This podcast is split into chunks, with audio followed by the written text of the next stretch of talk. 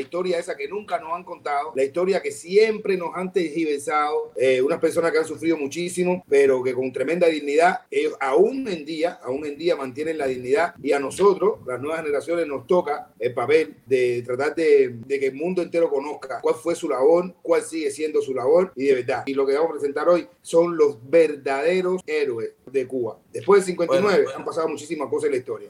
Y esta, y esta es lo que vamos a hablar hoy.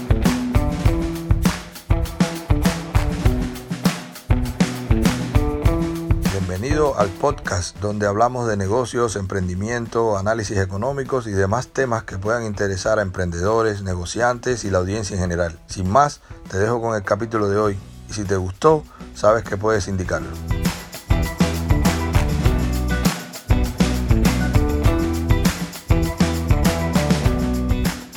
Yo quiero invitar a estas nuevas generaciones como las nuestras es a que nosotros, como hemos estado viendo en estos programas, que siempre hablamos de prosperidad, hablamos de negocio, hablamos de economía, resulta que eso, a eso, el camino hacia eso, y lo hemos visto aquí, hemos sacado la conclusión, es siempre pasa por el camino de las buenas costumbres, de la moral, de la ética, de la buena educación. Fíjate, no hay instrucción. O sea, en Cuba se habla mucho que la educación, que los cubanos estamos muy educados. Yo creo que hay que modificar eso y darle bien su nombre.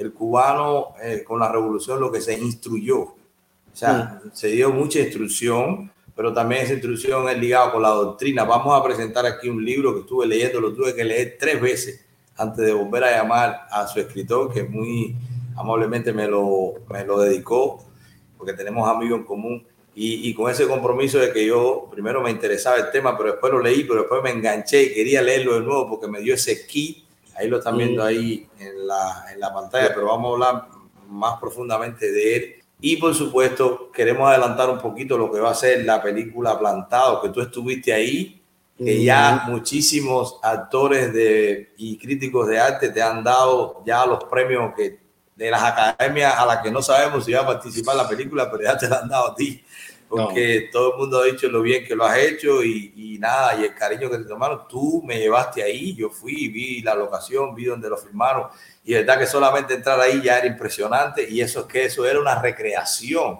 Imagínense los que vivieron eso, los que sufrieron eso en carne propia, los que estuvieron en esos calabozos, en esas celdas, hacinados, sin ningún tipo de, higiene, sin ningún tipo de nada. Entonces vamos a hablar de eso, de los plantados, pero ojo, siempre que yo escuchaba la, palabra plantado, era como una persona, eh, bueno, que, que no quería hacer algo o que decía, este es mi punto, esta es mi posición. Sí, sí, pero ¿cuál?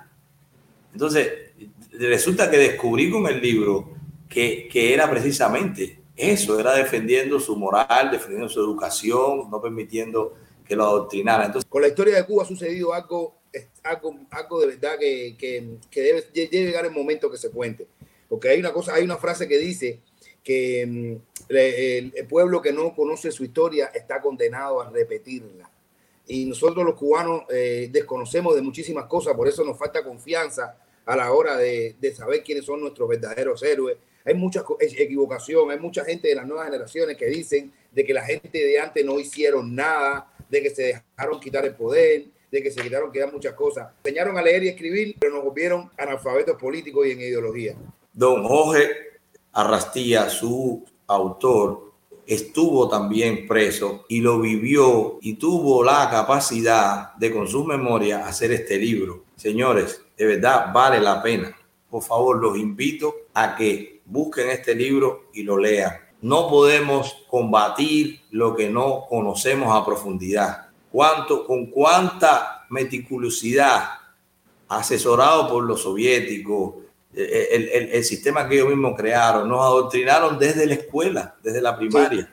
Sí, o sea, hay una parte del libro que habla de que no era lo mismo decirle a la gente que había que defender la revolución que decirle a un niño en el aula, escuchen esto, decirle a un niño en el aula, en la clase de matemática, que 3 más 2 es 5, como 5 son las puntas de la, de la estrella que está en la bandera, que significa la pureza por la sangre de los caídos y tal, y tal, y tal, y tal. Y tal. Eh, eh, eh, eso, eso, eso puede parecer muy simple, pero es toda una doctrina que está ahí y nosotros tenemos que desconstruirla. porque queremos hacer la versión en inglés de este libro, porque nosotros necesitamos que el mundo anglosajón también entienda la historia que no la han contado de Cuba. Quiero compartir, eh, quiero hablar con usted, compartir mi experiencia que yo tuve con la película. Hay mucha gente que está esperando esta película plantado, la está esperando como cosa buena. Es un momento muy importante para que salga la película después de que ha salido esta película de los cinco espías de la red Avia, de la red Avispa, con una con todo manipulado de todas maneras a favor. es una cosa, es una película súper mediocre con una historia mal contada. La gente se está quejando y y, nada, es una lástima que se hayan gastado tantos recursos para seguir contribuyendo al engaño. La película Plantado es la historia, señores, es una historia, es basada en historia real de todo lo que pasó, lo que van a ver en el libro, la descripción que está en el libro, pronto es muy bueno que vayan a ver, que lean el libro, para cuando vean la película estén cada vez más informados y ya tengan una visualización, ¿entiendes? Ya la película sale armado de manera, de, forma, ¿sabes? De forma real, de forma animada, lo que pasó de verdad y todo lo que sale en el libro. Mire cómo los metían en, una cosa que se llama la mojonera, que los ponían en la fosa séptica, los ponían ahí todo el día castigados, los metían en una jaula de, castigo, los daban, le, daban requisa y le daban de tremenda verdad Pero lo importante de todo eso es la integridad que antes que tuvieron todos esos patriotas. La integridad, señores, que hoy en día todavía ellos lo que dicen es, miren, si, si su, su pensamiento era íntegro, y sigue siendo íntegro, que ellos todavía dicen que ellos no quieren venganza, ellos lo que quieren es justicia. Fíjense, si ellos están atrás de un ideal y todos esos engaños que nos decían a nosotros en Cuba, hasta en los libros de texto, palabras que nos metieron en la cabeza, frases, mentiras como esta, que Girón fue la primera gran derrota del imperialismo yanqui en América. Señores, cuando tú empiezas a leer y cuando tú empiezas a documentar con las cosas que no nos dicen en Cuba, te das cuenta que Girón no fue una derrota del imperialismo yanqui, ahí no, no fue ningún americano, eran jóvenes, de la gente que dicen que actualmente dicen que esos jóvenes nunca hicieron nada, que se dejaron quitar a Cuba. No, esos jóvenes en esa época tenían 20 años, 20 y pico de añitos, no tenían experiencia militar, estuvieron un, entrenamiento con tremendo amor a la patria y en esa época salieron a, libertar, a, liberar a Cuba. Esa gente que la gente dice que ahora tienen, ahora tienen, ahora tienen 60, 80 años, que dicen que no hicieron nada. Esa gente se organizaron, fueron presionados por el gobierno de Estados Unidos, que no se quiso ir a una guerra con Cuba. Muchas cosas que hay que, hay que, hay que aprender y hay que leer, señores, hay que documentarse. Muchísimas mentiras. Eso de que Fidel ha sido que nunca lo atacaron, hubo un pacto para que no lo atacaran. Muchísimas cosas y, y en esta película se van a ver integridades, señores. Cosas, gente, cómo mataban a jóvenes los asesinaban, los torturaban. Era una, una tortura totalmente, una tortura general con ellos, un maltrato psicológico, señores. Y esa gente lo subieron a aguantar. ¿Por qué? Porque no había dinero. Ahí no había dinero. Señores, se lo juro de lo que he visto y lo que he hablado con ellos. Ahí no había dinero como decían que eran mercenarios. Por dinero tú no aguantas, tú no aguantas con tanta dignidad y con tanto extorcismo. Por dinero tú no aguantas todas esas cosas que aguantaron ellos por dinero, mercenarios, por dinero no es. Y esas cosas que ellos estaban planteando en aquella época, hoy, 61 años después, todavía, todavía se cumple. Fíjense, fíjense si es verdad que ellos tuvieron y están claros y ellos saben lo que, lo que es el amor a la patria. Entonces, cuando nosotros conozcamos a esa persona, cuando nosotros conozcamos a esa historia, vamos a empezar a, vamos a cogerle amor de verdad a la lucha de la patria. En la lucha de la patria no solamente decir desde aquí, nada, vamos a, vamos a, tener, vamos a tener vergüenza. Mucha gente que nos dice de allá en Cuba que ustedes están fuera, que están, que están de lejos. Cuando la gente vea esa película, le vas a, vas, a, vas, a, vas a callarle la boca a la gente que nos dice cuando estamos acá afuera que estamos luchando desde aquí. Esto es un libro de cabecera. Aquí no hay negocio, aquí no hay dinero, aquí hay integridad, aquí hay valor, aquí hay historia que tiene nosotros tenemos que conocerla. Oigan el título, derribados pero no vencidos. Le caían a palo, los pasaban cuando decían, cuando decían requicia, requicia. por una y le caían a palo y a plan de machete. Porque era para doblegarle su carácter, porque era para doblegarle sus principios. Ellos no era un problema, eh, eh, mucho no era ni un tema político era un tema de que ellos no aceptaban lo que estaba pasando en Cuba y no iban a cambiar sus principios, lo que ellos, lo que los habían engañado, los habían, o sea, ahí no estamos hablando que había un partido, que había, no, no, no, es un problema de principio, de educación, de formación. Le va narrando hasta desde la lógica de la persona que no entiende de la persona que no entiende por qué está preso. ¿Por qué estoy yo preso? O sea, después va narrando cómo esos guardias iban volcando en los presos todas sus frustraciones, todo lo que pasaba fuera de la cárcel, todo, toda, su, toda su porque también era gente semianalfabeta, los guardias. Sí, eso también se ve. Eso, todo eso se, se, se, trata en la película. Que imagínate tú, las personas que trabajaban, los, los, los guardias que, que, estaban en contacto directo con los, con los presos, los, los torturadores de los presos, tenían un bajo nivel cultural, eran unas personas, imagínate tú, que, que, era donde lo habían mandado, eran para estar ahí cuidándolo, eh, estaban ahí metidos en la, en la, prisión, tenían una, eran, eran unos tipos, tenían unos apodos, unos nombretes que le ponían siempre, porque eran unos tipos, eh, eh, ellos, entre, entre los presos, a veces cuando yo estoy hablando ahora, me meto tanto adentro otra vez, porque eso, eso, eso fue lo que tuvo la, la película. Señores, miren, cuando ustedes vean esta película, eh, se hizo con, con, recursos, se hizo con todo, se hizo con mucho amor, muy bien. Eh, eh, la escenografía se hizo una cárcel. El, el, el, director Lilo Villaplana, que es muy conocido por Memorias del Exilio, pero también tiene, fue uno de los pioneros haciendo las narconovelas. Bueno, yo creo que fue el primero que hizo una, una gran, una tremenda producción de las narconovelas en Colombia, la serie esa que era El, el Capo, de toda su parte, fue el director. Después de ahí empezaron todas las narconovelas, pero tenemos el honor de que un cubano haya sido eso. Es el director y llevó todo con un equipo, con una escenografía. Mi hermano, hicieron una prisión, brother. La prisión donde estábamos, eh, donde la, la, escenografía de la prisión parecía una verdadera cárcel.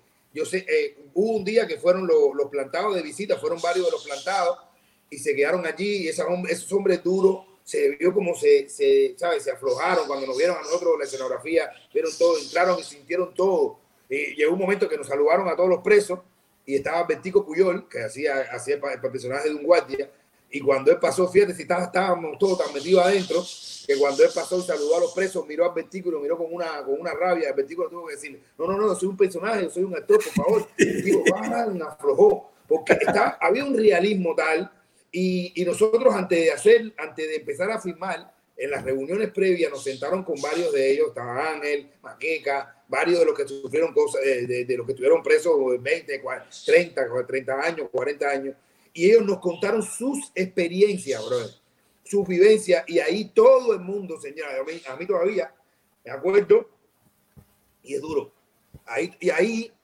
eh, todo el mundo terminó con, con, lágrimas en los ojos porque el realismo y la, y la pureza y la, y de la manera que ellos nos lo contaron, todo su sufrimiento, la familia, brother. El problema es cuando te hablan de esto, porque uno siempre piensa en la familia. Ellos eran unos chamacos de 20 años, tenían más o menos todos jóvenes de 20 años. Con 20 años, ellos tenían su pareja, tenían su mujer, tenían sus hijos también pequeñitos, pero con 20 años, mira todo lo que tú involucras. Su madre, una persona de 20 años, la madre tiene 40 un ejemplo, 40, 45 años, unas madres jóvenes, madres fuertes, que no le podían decir eso. O sea, ellos tuvieron que sacrificar la pareja. Mira todo lo que sacrificaron ellos, su pareja, la, por los hijos que le decían que sus padres eran gusanos, la madre, el sufrimiento de la madre, o sea, toda esa, todo eso que, que había involucrado, que al final la mayoría, señores, la mayoría, sus esposas los esperaron.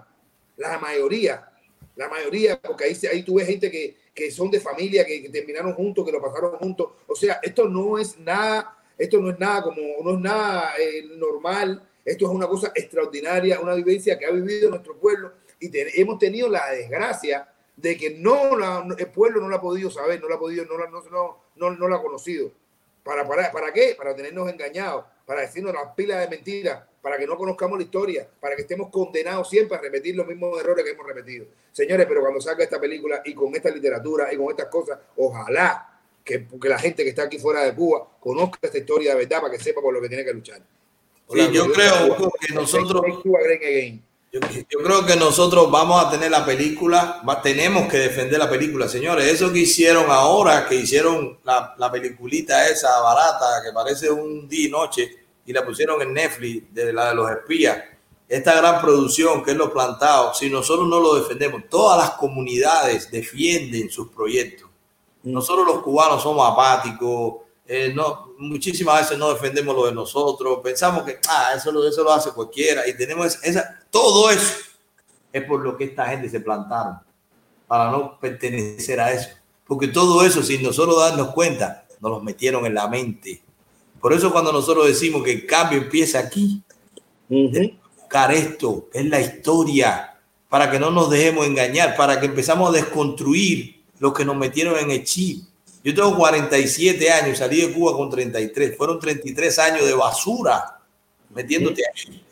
Porque desde los mismos padres tuyos, por conservarte la vida, por protegerte, no te decían lo que ellos vivían, o te lo cambiaban, o te lo adaptaban. Porque si no, tú salías a la calle, lo decías y ponías en peligro tu vida, pero también la de ellos, o la de tu hermano. Porque era el terror. En el libro se habla, cuando iban a detenerlo, el show que hacían, llevaban camiones con militares para buscar una persona más desarmada y flaquita. Eh, eso es una técnica, es una técnica. Pero lo hacían para asustar a todo el barrio. Lo hacían para que todo el que llegara, viste, se metió en problemas. Viste, se metió con los alzados, viste, se metió con los, con los verdes. Y, por eso tiene ese problema. O sea, algo hizo, algo hizo cuando va preso. ¿No le suena eso a ustedes? ¿A ustedes no le suena eso en Cuba cuando alguien lo coge preso? Algo hizo cuando lo cogió preso.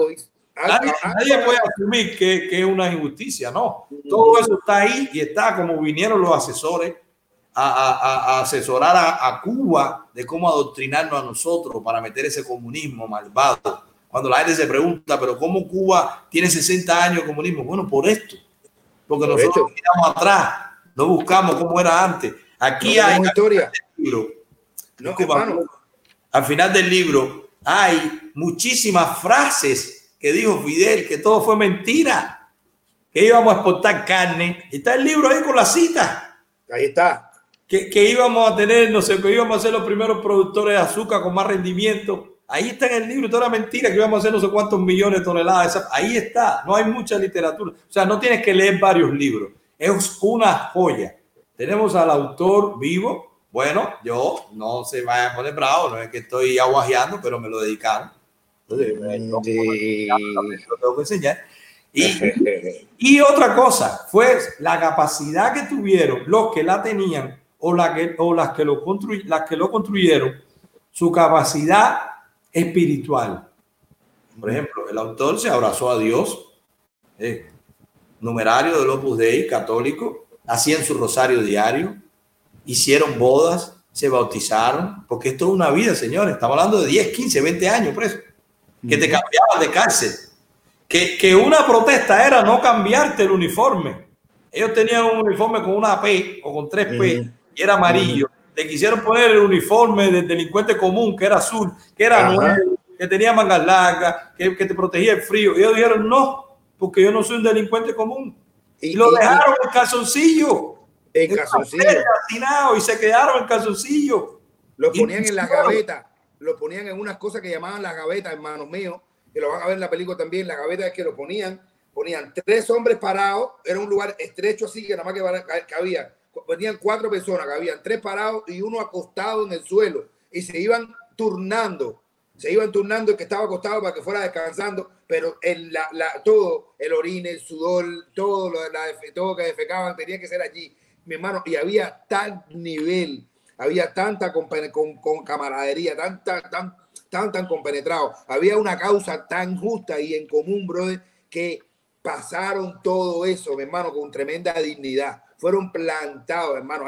hubo algunos que no, no, resistieron y ellos lo entendían. Había algunos que tenían que irse porque le chantajaban con la familia. Mira, cuando visitaban la familia, que visitaban las madres, eso es lo que a mí me, me altera de verdad y me, me, me saca porque yo pienso en mi mamá, pienso en mi familia entonces, cuando llegaba la familia, las madres, los familiares iban a verlo, ellos le abrían todas las cosas, le manoseaban la comida, le cacharreaban las cosas, como se dice en cubano, le, le echaban jabón a la, a la, comida, hacían muchísimas cosas, toqueteaban a las madres, a las hermanas, ¿entiendes? Hacían muchísimas cosas y toda esa familia tenía que aguantar todo eso con dignidad, ellos aguantaban eso. Eh, tú no sabías, tú no sabías cuando ellos te llamaban, hacía la sal, te llamaban, te sacaban de, una, de la de eso, y tú ya no sabías si ibas a volver.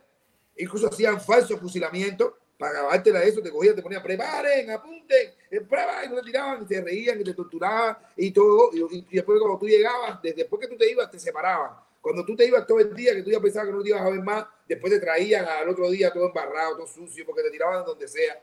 Y era un, era un, era un castigo, brother, un castigo psicológico, pero que nunca se pudieron doblegar. A tal punto, hermano mío, a tal punto, fíjate, esta gente fueron, fueron grandes en la prisión que los presos comunes llegaban un momento que al principio eh, hubo, hubo, presos comunes que los cogían para que representaran y los presos comunes después se negaban, los respetaban demasiado. Era un respeto total que tenían por ellos, que pasaban y se echaban acá atrás, se levantaban, lo dejaban comer, hacían cosas los presos comunes. ¿Entiendes? Por encima de, la, de, todo, la, de todo lo que le decían los, los guardias. O sea, Ah, e, e, es, eso es una historia que a ellos no le conviene que salga a la luz. No le conviene que salga a la luz. Y que mucha gente lo ha negado. Y que ¿Eh? mucha gente ha negado de cuánta gente se fusilaron. En el libro se habla de fusilamiento. Imagínense esta amistad que tenga cualquiera de ustedes, un amigo suyo, incluso de la infancia, que está preso con usted y que de pronto usted sale por la tarde, se lo llevan y ya usted sabe, porque era después, eh, en el cañonazo de las nueve, cuando suena el cañonazo, detrás de eso es que fusilaban a la gente.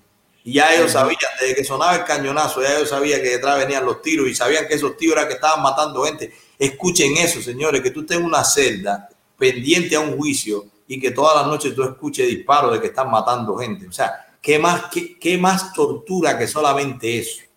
¿Qué más tortura que solamente eso? Después vamos a hablar, por ejemplo, hay una anécdota de un amigo de, del autor que estaban en, su, en, en, el sitio, porque ellos lo iban poniendo por sitio, por litera, litera de cuatro, el que estaba casi arriba estaba pegado al techo con un calor terrible, las chinchas, los mosquitos, imagínense ustedes las condiciones, y, y, que cuando, y que cuando eso pasaba, te llevaban a un juicio, cuando tú llegabas al juicio, el abogado de defensa era el que decía, esta gente lo que merecen es que lo fusilen, pero bueno, como la revolución es tan buena, en vez de fusilarlo le vamos a poner 30 años, le vamos a poner 20 años. Ese era el abogado defensor. El abogado defensor. Con, con, con, una, con una, con una, que, que, la lectura del juicio ya más bien era la misma sentencia, que ya se, el, el, mismo fiscal decía lo que había que hacer y eso era lo que se decía porque el fiscal estaba vestido de verde. O sea, imagínense eso, qué violación de todo. No, no ahora en nuestro tiempo, que sabemos que en Cuba es así.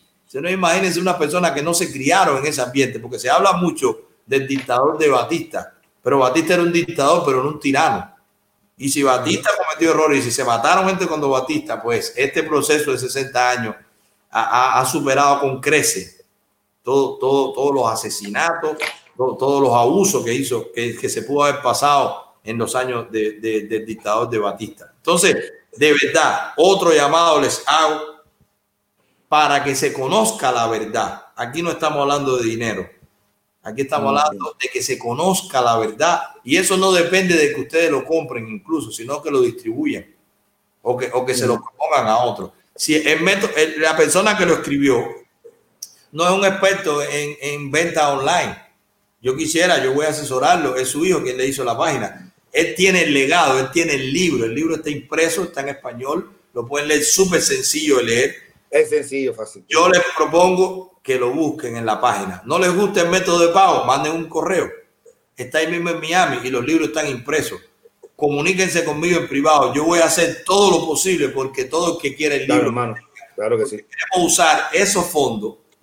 Oigan el, oigan el título. Derribados pero no vencidos. Derribados pero no vencidos. A ellos los tenían presos.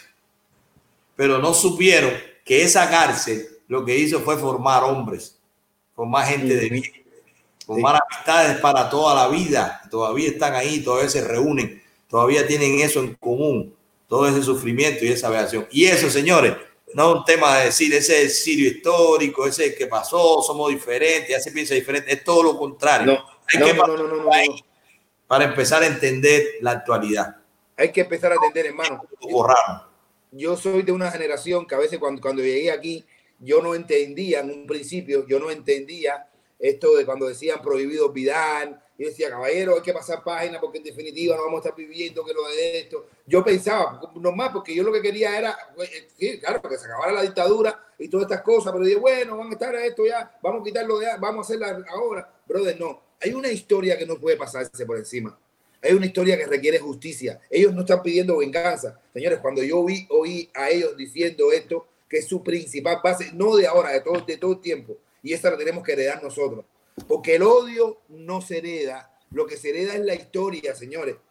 Lo que se hereda es la historia.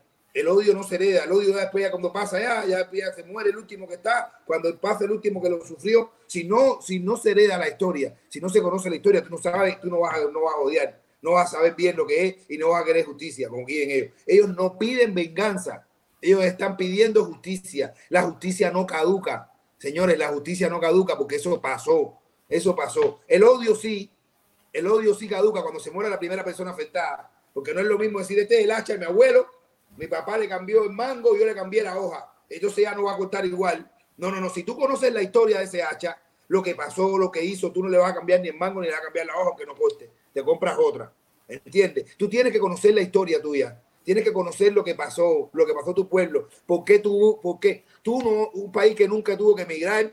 Por eso tú, un país que te que una, una historia, un país que te ha obligado a sus hijos, señores, a sus verdaderos hijos, a sus hijos con, su, con todo el talento natural, con todo lo que tenga, a emigrar, a pasar frío, a irte de tu patria. Y todavía pienses, todavía pienses, todavía fuera de tu patria, pienses que esa gente que te, que te expulsaron de tu patria a buscar el dinero que te prohibieron tener, tengan razón y tengan algo que tú lo estés defendiendo. ¿Tú sabes por qué hay gente nini?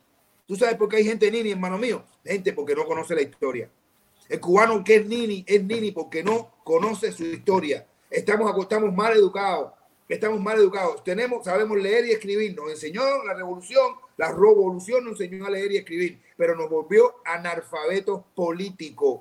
Y José Martí decía, ser culto para ser libre. Nosotros no tenemos cultura política. Nunca vamos a ser libres si no conocemos nuestra historia. El que no conozca su historia está condenado a repetirla. Es hora de conocer de verdad, para que no digan que los de arte no hicieron nada, para que haya un respeto, para que ser cubano no sea ponerse una guayabera y salir a gritar y hablar más de Cuba. Ser cubano es sentir y pedir justicia, no venganza, justicia. La venganza se acaba, caduca, la justicia no. Así mismo es. Y hay que darle también, y hay que darle también peso cuando uno haga algo, cuando uno trace una línea en la vida, hay que darle peso. Y el peso está en estos testimonios, señores. Yo leyendo el libro me descubrí muchísimas cosas que yo no entendí por qué en su momento hice, o por qué en su momento me sentía ofendido, o por qué en su momento me sentía que me estaba cuestionando. La gente de afuera habla porque no sabe lo que es esto aquí adentro. La gente de adentro no sabe porque no sabe lo que está pasando. Los que sabemos somos los de afuera. La realidad está en regresar a la historia. El libro, para los que están preguntando, lo digo de nuevo, lo vamos a poner. Además, le voy a dar toda la publicidad que pueda porque ya es un legado que yo quiero que lo conozcamos. Debiera leerlo todo cubano que tenga inquietud política, que tenga inquietud, que quiera hacer un cambio en Cuba, debiera leer este tipo de libros. Hay muchísimo, hay muchísima literatura, pero en este especial lo recomiendo porque primero conocí a su autor y, y supe de su integridad con varias conversaciones y segundo porque me fue muy fácil leerlo, me identifiqué, es, es, su, es su lenguaje. Me parecía que era yo el que lo estaba escribiendo. Se llama Derribado pero no vencido. Y describe muy bien con varios pasajes cómo fue la vida de un plantado, cómo fue la vida de esos presos que tuvieron tantos años en las cárceles de Cuba, que sufrieron de traslado, de requicia, de cambiar el horario a la comida, de, de, de quitarle matar, le mataron a sus hermanos ahí. Adentro. Saliendo de un juicio y viendo que ellos, y viendo que ellos lo abrazaban y le decían, me van a matar a mí, pero me voy contento que a ti no te matan. Coño, eso, eso, es demasiado fuerte, señores. Escuchar eso que te lo escriba una persona que vio gente morir al lado de él. Y que esas cosas muchos de nosotros no lo sepamos. Y que todavía haya gente que defienda o que piensen que aquello se puede reformar. Mm que no sabemos desde hace 60 años atrás lo que estaban haciendo con nuestra vida. Porque si lo hicieron con nuestros padres, ya lo estaban haciendo con nosotros. Y ellos no es que estaban, ellos decidieron no seguirle juego a lo que estaba pasando en Cuba. Este señor, por ejemplo, José Ratía, era un militar de carrera, marino, militar, graduado de la academia. Y ahí está cuando lo mandan a bombardear una ciudad que habían llegado los rebeldes y resulta que ya el ejército de Batista se había ido y el capitán dijo, yo no voy a bombardear civiles, porque eso es un tema que yo quiero entrar, poco. Vuelvo a decir lo del libro y quiero entrar en un tema por lo que está pasando ahora en Cuba. Derribado pero no vencido, señores. George, por favor, pon de nuevo el link y vamos a seguir insistiendo en las redes y vamos a hacer presentaciones con él. Lamentablemente tuvo una caída, tiene una fractura ahora, pero con el favor de Dios se nos va a recuperar y vamos a empezar a hacer conversaciones y también va a estar don Ángel, que hoy no pudimos, lo invitamos, pero la tecnología, bueno, la, un problema de, internet no, no los permitió. El libro Derribado pero no vencido está en internet, está en una página que es de él, donde solo está su libro, no es en Amazon, no, es aquí. Un cubano, más de 15 años preso, todo su testimonio ahí, no que te lo dijo otro, está vivo. Y ahí lo pueden contactar porque está hasta su correo. Se pueden hasta comunicar con él. No dejen pasar eso, señores. No dejen pasar eso, de verdad. Los exhorto a que disfruten un libro como este. Yo, mire, a mí me, a mí me pasaron cosas que yo, yo, yo, les, tengo, yo les tengo que decir. Eh, no, no solamente antes de leer el libro, no antes, antes de participar en la película. Yo creo que yo llegué a la película porque desde que yo llegué aquí en el 2005 conocí a personas conocí a personas que me llevaron a, a primero ver a la gente de la Brigada 2507, conocí a personas que me hablaron de la historia, me hablaron de muchas cosas, me senté, iba a ver, fui, conocí, conocí personalmente a Uwe Mato, conocí a Uwe Mato y me senté a hablar con Uwe Mato. Yo tuve el placer de hablar con el señor Uwe Mato. Eh, no, pude, no, no, pude llegar a hablar con, con, con Posada Carriles, no pude. Estaba, la, la, vez que estábamos para, para citarnos, estaba en Chile con lo de las gaviotas y cuando llegué ya estaba enfermó y no lo pude ver. Pero tenía también una, una reunión porque yo quiero, quería contactar con, tenía, estaba la oportunidad, quería aprovechar esa oportunidad de contactar personalmente, sin fotos, sin cámara, pero para conocer un poco, para documentarme, para, para documentarme de, muchas de cosas. Hablé con Hugo Mato y me contó la, lo, lo, que pasó con Camilo, que eso ojalá que también se tenga que contar. Como él le dijo, que, que él me dijo, personalmente me dijo, cuando, yo, cuando Camilo fue a verlo, él le dijo a Camilo, así mismo le dijo, tú sabes para qué te mandaron aquí, no, ¿verdad? Para que yo te matara. Porque eh, te mandaron para que mi gente te matara. Esa gente no te quiere. Y cuando nada más que él dijo, no, no, oye, que él dijo, no, yo no lo voy a arrestar, yo no voy a hacer nada. Así mismo le dijeron, ven para acá y ahí se acabó. ¿Entiendes? Eh, él me contó esa parte, que eso, miren, señores, nosotros sabemos más del Chapo, sabemos más del patrón del mal, porque ha habido literatura, ha habido novela, ha habido de todo y la gente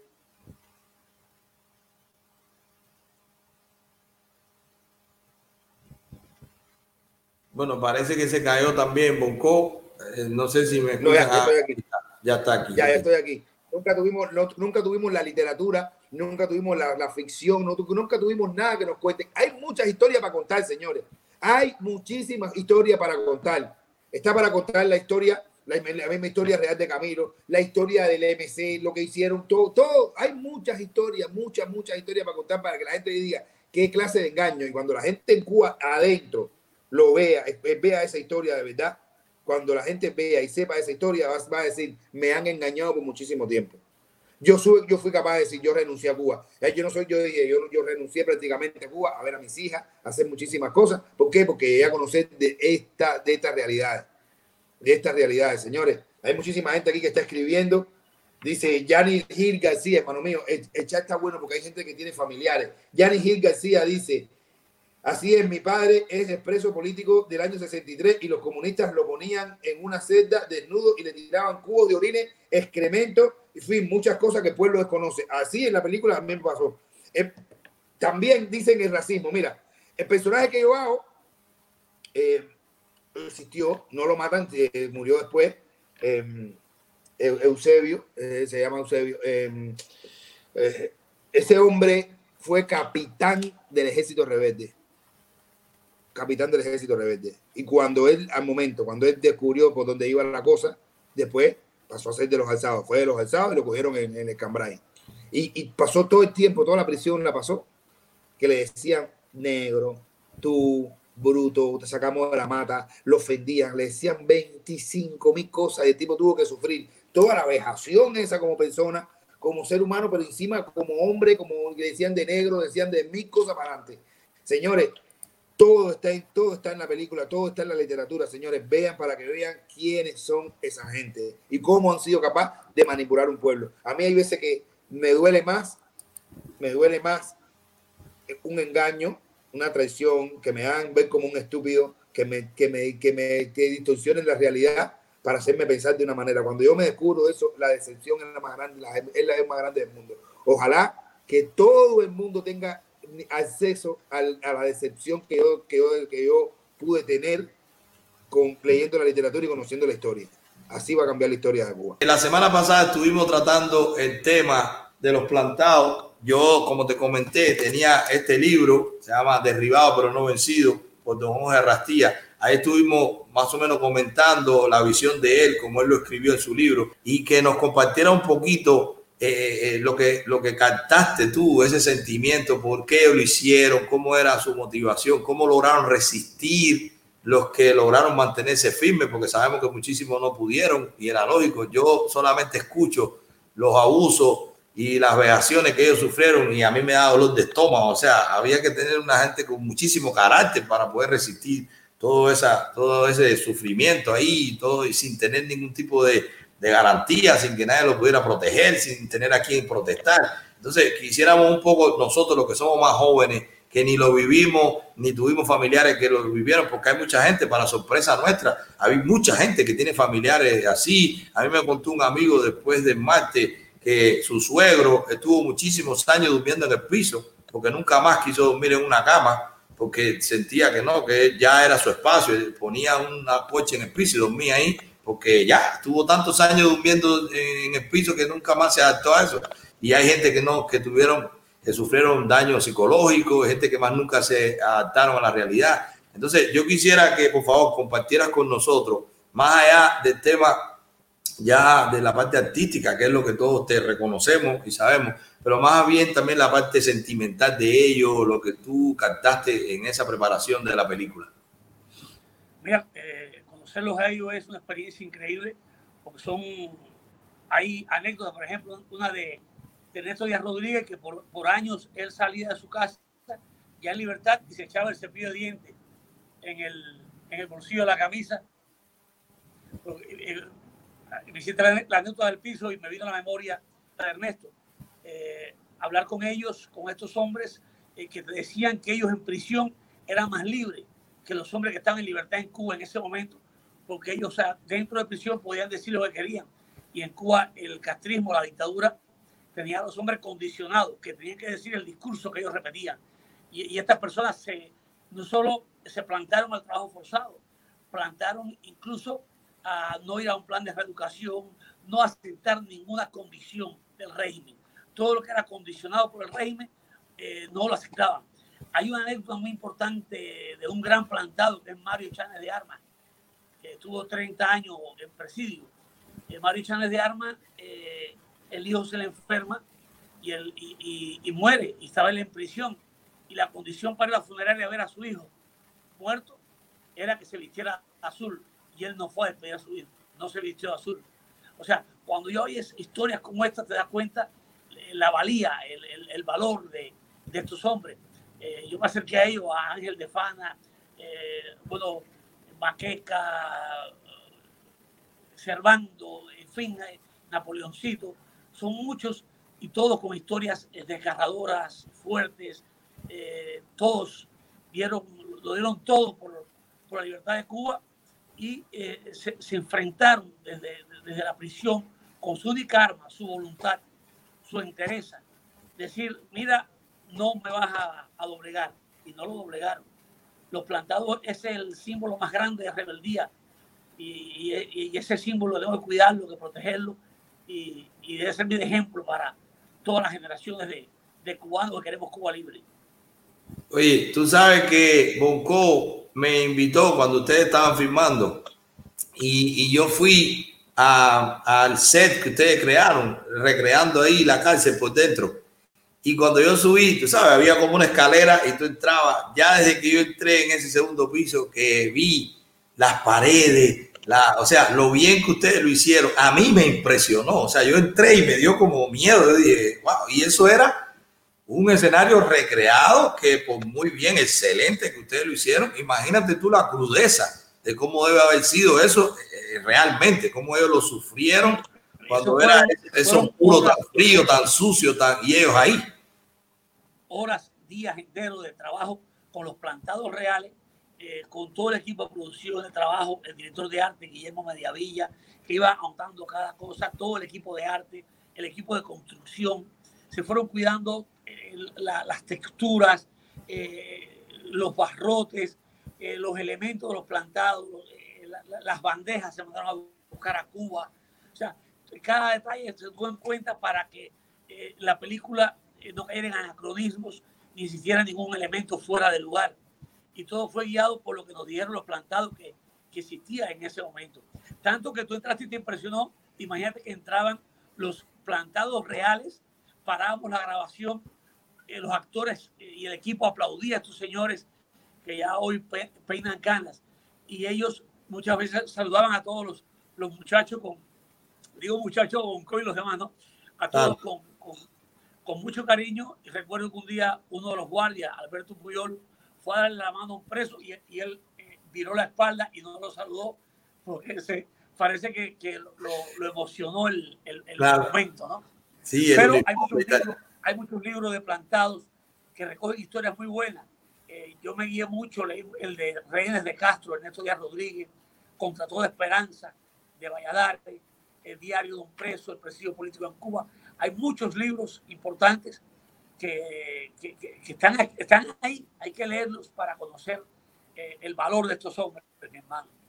Genial, pues yo creo que eso tiene que ser la bandera que nosotros levantemos, porque si ellos se plantaron, que ahorita cuando estábamos hablando me encantó esa frase, se plantaron como un árbol. O sea, e, ellos dijeron, aquí yo he hecho raíces, de aquí no me muevo. ¿Y por qué? Porque no me voy a dejar adoctrinar, porque no voy a aceptar esto que me están imponiendo. Muchísimos de ellos diciendo, porque no fue por esto por lo que yo luché. Porque muchos de ellos también fueron rebeldes y fueron, lucharon contra Batista y, y, y, entonces se sentían doblemente traicionados porque por poco pierden la vida por, por hacer eso, por lograr el triunfo y que después haya esa traición tan vil, tan, tan, tan despreciable por parte de Fidel y de su camarilla de delincuentes y de pistoleros para hacer eso con ellos, mantenerlo ahí sin voz, mantenerlo sin defensa, mantenerlo sin ningún tipo de derecho. Es una cosa increíble y eso tenemos que sacarlo. Te lo agradezco muchísimo. Nosotros en nombre de los que no tuvimos que Recuerda que Mario Chávez de Armas, Mario Chávez de Armas luchó en el, eh, estuvo en el Moncada, luego estuvo en el Granma eh, y después se dio cuenta que, estaba, que, había sido traicionado por el castrismo y luego cae preso y, y, aguanta 30 años, soporta 30 años de prisión política, pero no se doblegó al, al sistema de milicianes absolutistas de los cuatro. Y una cosa, Lilo, ¿cuándo podemos disfrutar de la película? Esa es la pregunta que hay, más ahora que nos sacan eh, el, el, disparate ese que nos sacaron de los espías adelante y todo el mundo está tan molesto porque queremos la de nosotros. ¿Cuándo podemos ver la película de nosotros, los plantados? ¿Cuándo vamos a verla? Mira, la, la película está lista. Estamos esperando que nuestro inversionista Leopoldo Fernández Pujals eh, decida cuál es el mejor momento para para colocarla, porque queremos ponerla en cine, hacer un gran estreno y que vaya la mayor cantidad de personas. Esto del virus nos ha retrasado, pero eh, estoy seguro que apenas abran cines, muy pronto estaremos en, en salas para que eh, el mundo entero conozca esta verdad y esperamos el apoyo de todo el exilio y que cada uno de nosotros se divulgue la película y apoye la película y la promocione eh, para que puedan verla y le, yo le, le, aseguro que van a, a conocer una parte de historia de Cuba que no conocíamos. Y relatada con la maestría de ustedes, de usted y del equipo suyo, de verdad. Gracias. Gracias por eso. Estamos con grandes actores, con grandes actores. El Boncuelo es parte del elenco. Eh, tengo eh, actores eh, increíbles que se entregaron. Se entregaron la película. No tuvieron que hacer como que hablaban de cubanos. Eran cubanos sintiendo el dolor de patria y sintiendo la historia que están contando. Porque además entendieron los personajes, se comprometieron con los personajes, estudiaron los personajes y lo que estamos contando es la realidad. No hay que manipular nada, no hay que exagerar nada, no hay que inventar nada. Los presos políticos nos contaron una historia que ellos vivieron y solamente llevamos escena. Esto que pasó en Cuba y que el castrismo se ha empeñado en ocultar.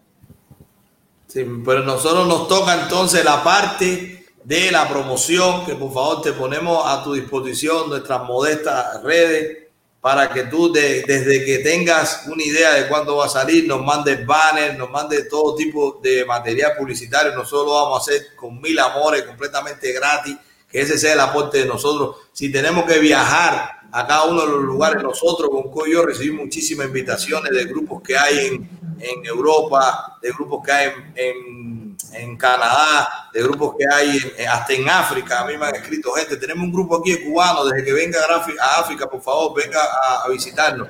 Si nosotros podemos ir junto a ustedes, nosotros nos, nos, nos pagamos todo. Tú sabes, no te vamos a pedir nada ni nada. Por favor, cuenta con nosotros para esa avanzada de publicidad, de organización, para que eso sean presentaciones masivas, porque esto tiene que ser algo que lo acoja la comunidad de cubanos donde quiera que esté, toda la diáspora en República Dominicana, que yo metí 15 años ahí. Si quiere, yo le puedo poner en contacto con cineastas de República Dominicana, con gente de la industria de cine, sin problema ninguno, que hemos hecho negocio y que conozco, que Bonco sabe. Eh, lo pongo a disposición de ustedes. Me imagino también que los inversionistas tienen un alcance mayor al que yo pueda tener, pero si en lo que yo pueda ayudar, por favor, de verdad, a todos nosotros nos tiene que interesar que esa película salga y que la gente conozca esa historia y que la apoyemos. Toda, toda ayuda es bienvenida y no solamente eso, eh, queremos que la película sea el orgullo del exilio, eh, que sea que orgullo porque y, y, que todo el mundo la tenga y diga, mira, esta es la película de los exiliados, esta es la película de los que queremos libertad, democracia y prosperidad para Cuba. Bueno, Lilo, muchísimas gracias. De verdad, la gente está preguntando. La película se llama Plantados. Van a verlo próximamente. Como ya lo vieron, lo explicó su propio director, don Lilo Villaplana. Ellos ya la tienen lista, solamente están esperando, aquí como ustedes que les gustan los negocios, están esperando el mejor momento para lanzarla, porque la película tuvo un costo y tiene que tener un retorno. Y nosotros lo que estamos es para apoyarla. Nosotros queremos que esa película triunfe. Queremos que esa gente que confió en ustedes gane mucho dinero para que hagamos muchas películas como esa. Porque ese tipo de cine se necesita para Que sepan que el cine es un arma y que, con el cine eh, podemos eh, denunciar la dictadura, que puede tener mucho alcance, eh, plantados que sea la película que abra esa brecha para que el exilio pueda hacer otras películas, otras que cuenten la historia de lo que ha padecido el pueblo cubano para que no se repita, para que se, porque hay que dar a conocer la verdad. Y este es un arma para, para. Claro que sí. Muchos muchos cineastas, muchos cineastas, haciendo siempre el paralelismo que, que, a mí me gusta hacer. Hay muchos cineastas judíos que se encargaron de a través del arte, a través del séptimo arte, enseñarle al mundo el sufrimiento que pasaron ellos de haciendo películas extraordinarias eh, y apoyadas por toda esa comunidad eh, y, eso también podemos hacer. Vamos a ver el ejemplo de caballero. Esta es una película que, que, que, va a delatar el sufrimiento de nosotros, que va a contar una historia del cubano, porque el cubano se ha hecho, el cubano, el cubano, gracias al, o por desgracia, por desgracia, con, de la, con el triunfo de la, de la llamada revolución, más llamada revolución, el cubano empezó a, a, regarse por todo el mundo y a llegar a todo el mundo, y por eso es que hay una diáspora, hay, un, hay, un, hay un gran volumen de cubanos regados por todo el mundo. Entonces, eh, tenemos que enseñarle a esa gente que nosotros tenemos una historia, ¿ok? Que mucha gente ya nos, está recibiendo con lástima, vamos a ver esto, que estos cubanos que se tuvieron que ir. No, nosotros teníamos un país y nos lo robaron. Nosotros teníamos un país bonito, un país, un país grande y tenemos una historia post, post la revolución de lucha, de mártires, de héroes que nadie conoce. Nadie, nadie conoce. Hay que llegar eh, solamente a Miami para conocer esas cosas.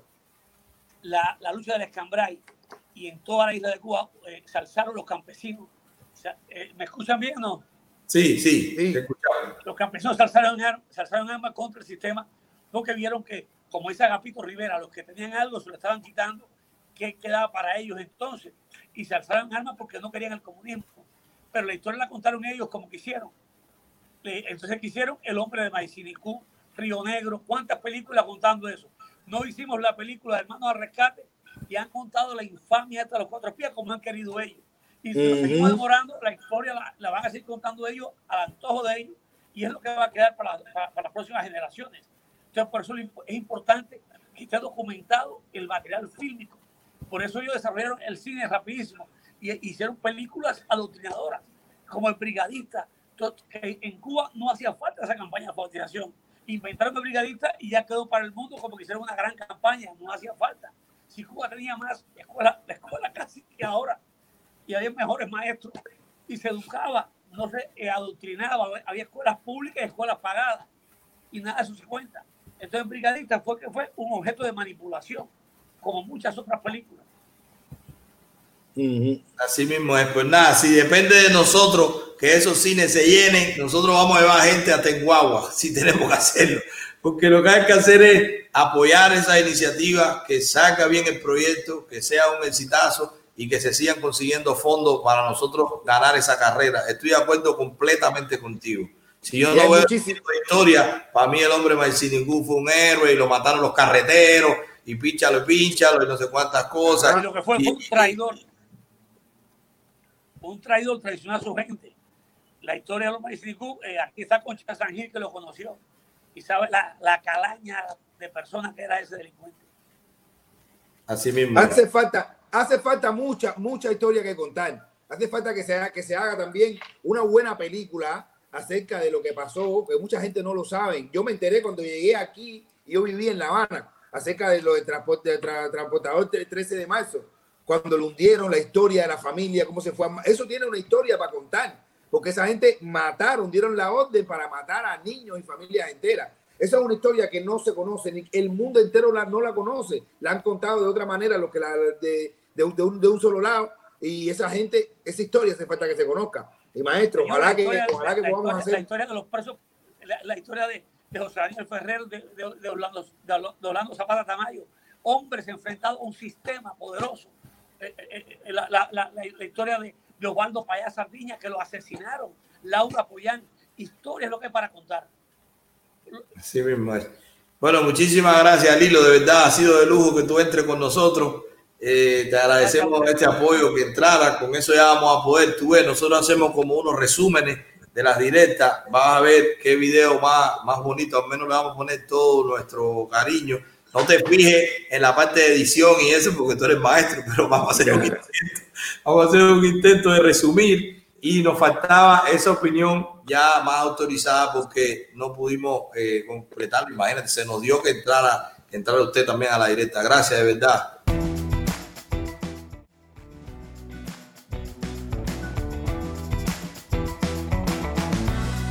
Bueno, hasta aquí el capítulo de hoy. Sígueme por esta plataforma para que nos quedemos conectados. Y te dejo mis otras redes en la descripción para que puedas educarte en otro formato de mi contenido.